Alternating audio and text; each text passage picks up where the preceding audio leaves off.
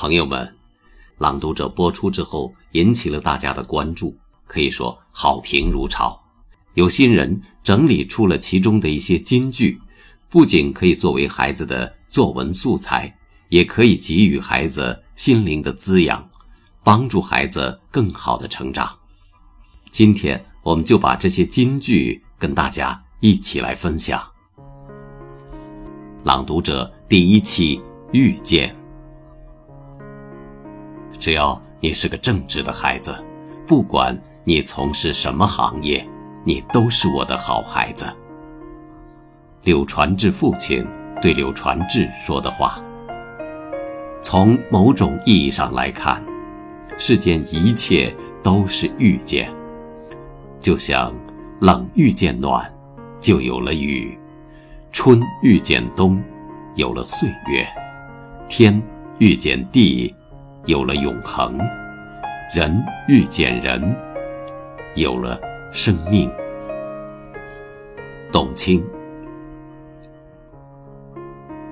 如果美丽只是简单的用来做展示，也许它的意义不是那么大；但如果美丽能够转化成一种能力，去帮助更多的人，甚至去让自己变得更好，那它。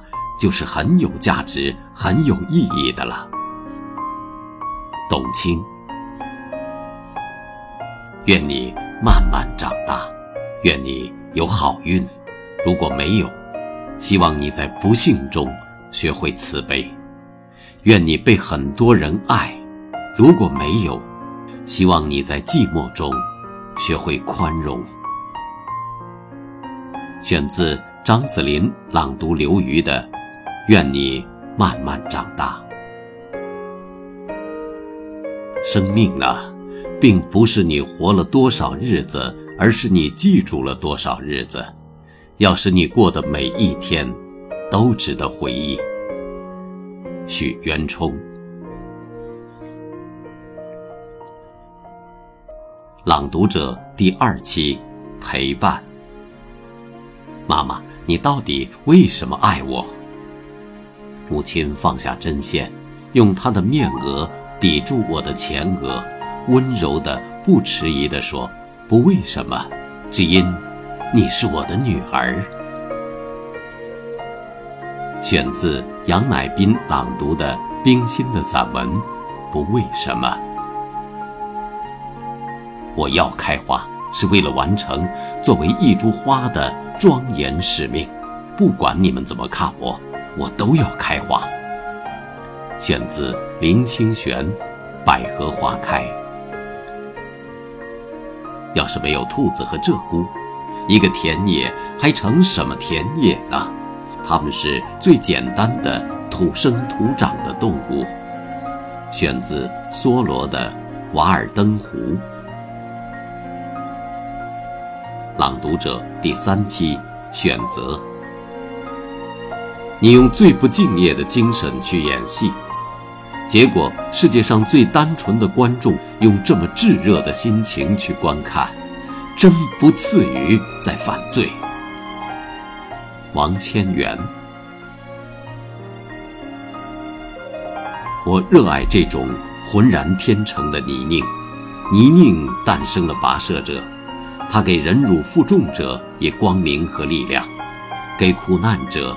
以和平和勇气，一个伟大的民族需要泥泞的磨砺和锻炼，它会使人的脊梁永远不弯，使人在艰难的跋涉中懂得土地的可爱、博大和不可丧失，懂得祖国之于人的真正含义。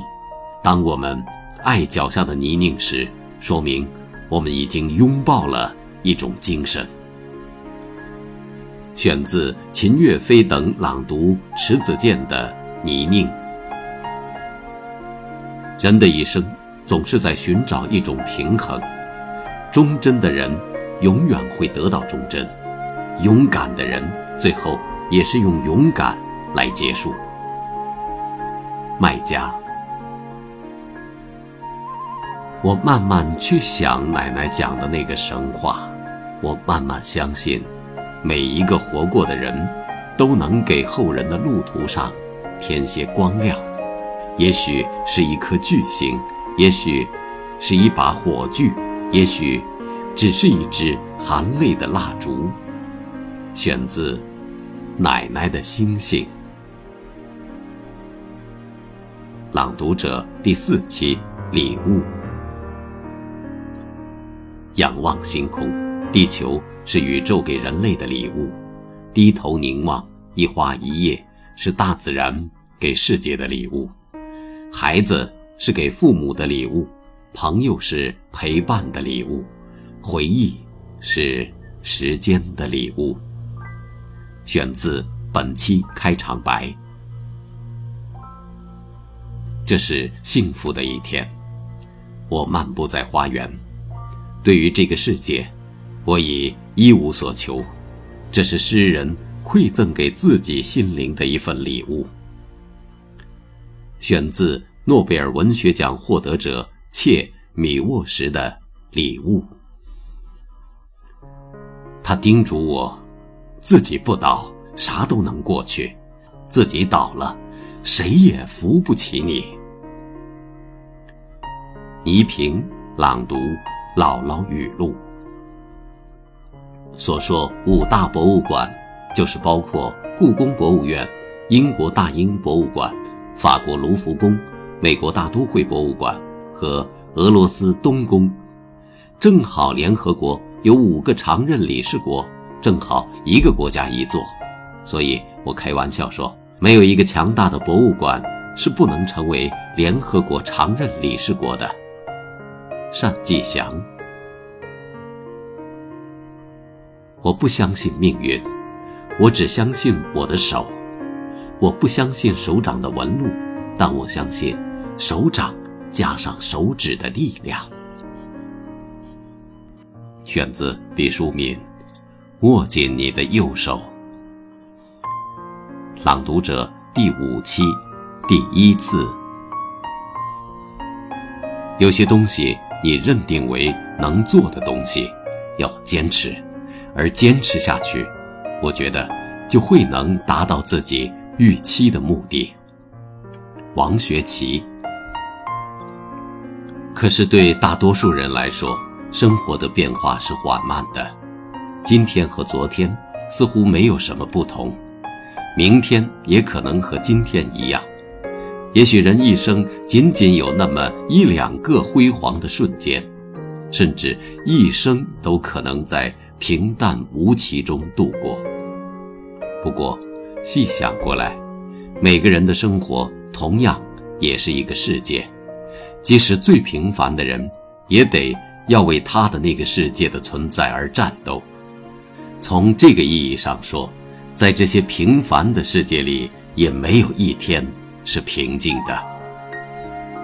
选自《平凡的世界》。青说：“徐老师的这人生的第一场属于您的音乐会，似乎来得晚了一点儿，到您七十岁那年才。”许镜清说：“也不晚，我想，只要我活着，就不晚。”董卿说：“对，只要开始去做了。”永远为时不晚，而且也许在这个时候，也是一个最好的时候。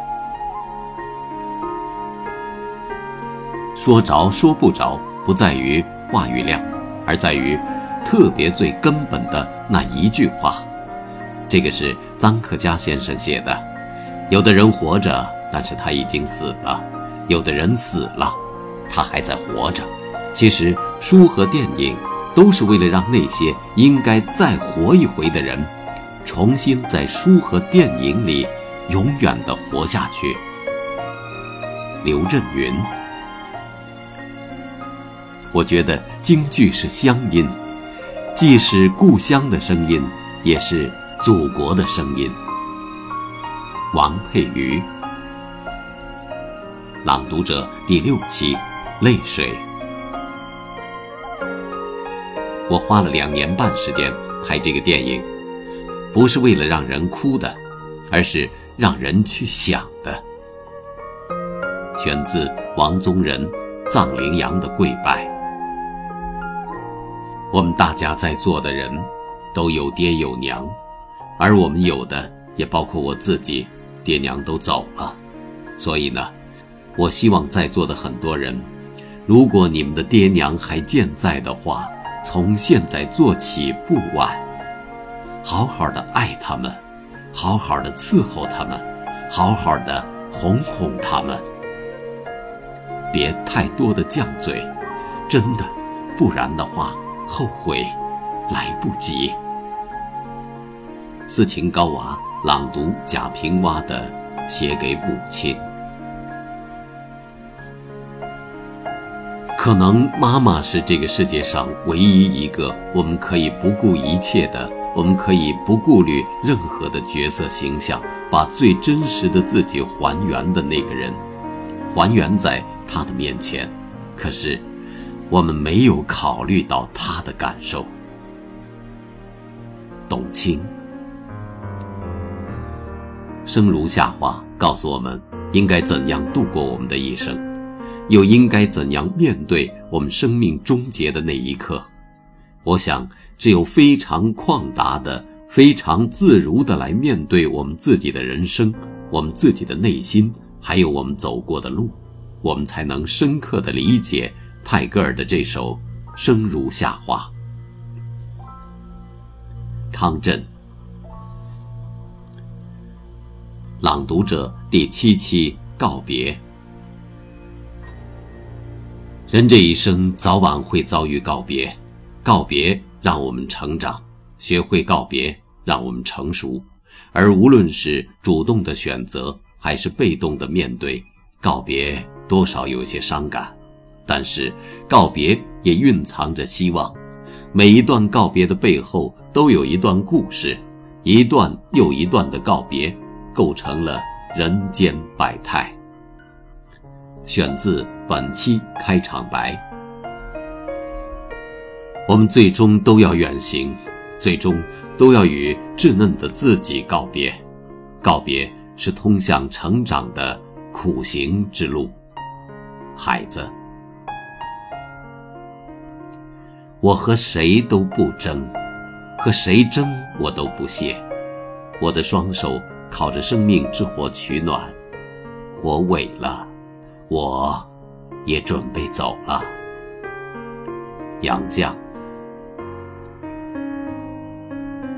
我从不奢望活在梦中那么长，从不沉溺在每个绮丽幻想，早已习惯痛苦，不再害怕忧伤。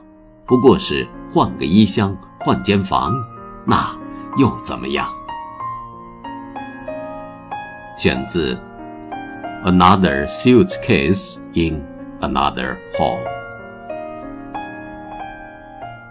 大自然就是大自然，就是这样在告别过程中完成它的季节轮替的。其实人类社会也一样。其实，在这个天空下，不是山，也不是水。是什么？是满满的各种各样的告别。曹文轩，我记得在阿拉曼英联邦士兵墓地当中有这样一条墓志铭，他说：“对于世界，你是一名战士；但是，对于我，你是整个世界。”董卿献给战士的母亲。朗读者第八期，勇气。勇气有时候是一瞬间的闪念，有时候是一辈子的执念。勇气是在你看清了生活的真相之后，依然热爱生活。